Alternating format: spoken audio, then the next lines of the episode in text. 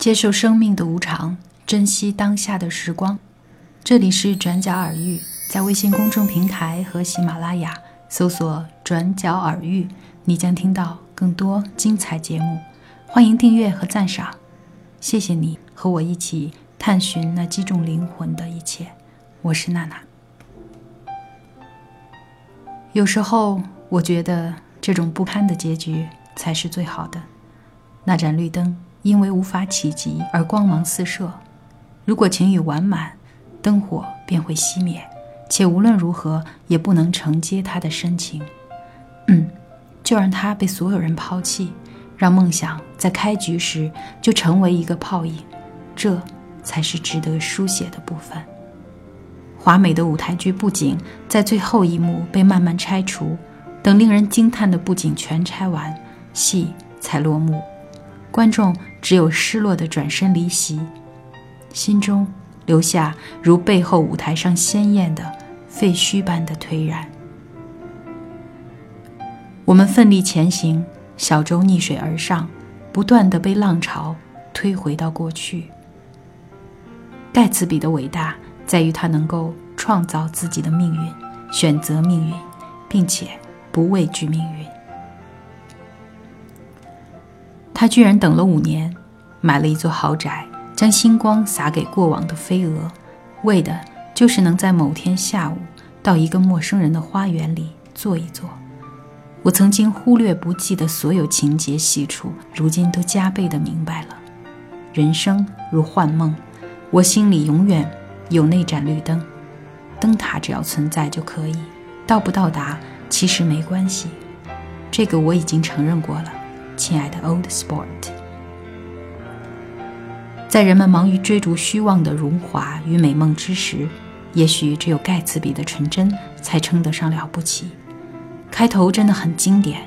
每当你想批评别人的时候，要记住，这世上不是所有人都有你拥有的那些优势。往往许多人将此化为优越感，蔑视他人。村上春树说：“我就像将这本书小心地搁在神龛上。”时不时看上几眼，以此度过我的人生。是的，你也许已经猜到，这期节目的主要内容来自读过《了不起的盖茨比》这本书的人。这本书堪称美国社会缩影的经典代表，描述了1920年代美国人在歌舞升平中空虚、享乐、矛盾的精神与思想。它的作者菲茨杰拉德一生为两样东西所困：一是才华，一是金钱。他都曾一度拥有，最后又全部失去。他死的时候，评论家都批评他生活腐化、自暴自弃，所以短寿，浪费了自己的才华。但或许就是因为他如此腐化的生活，才能够写出那样属于美国那个年代的作品。感谢你的收听，我们下期节目再见吧。一些些。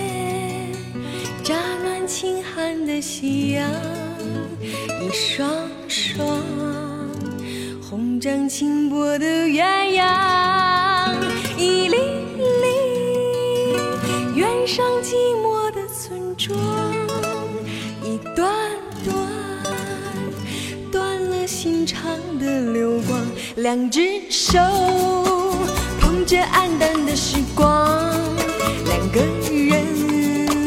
沿着背影的去向，两句话可以掩饰的慌张，两年后可以忘记的地方，我的心就像西风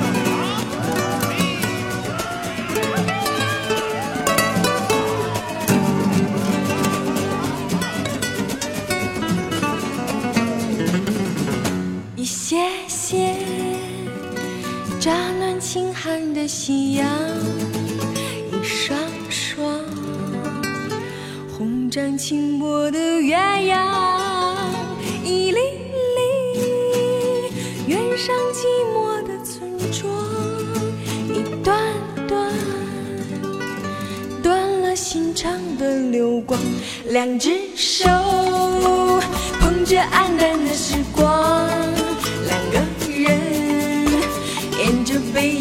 只想两句话可以掩饰的慌张，两年后可以忘记的地方，我的心就像西风拉手。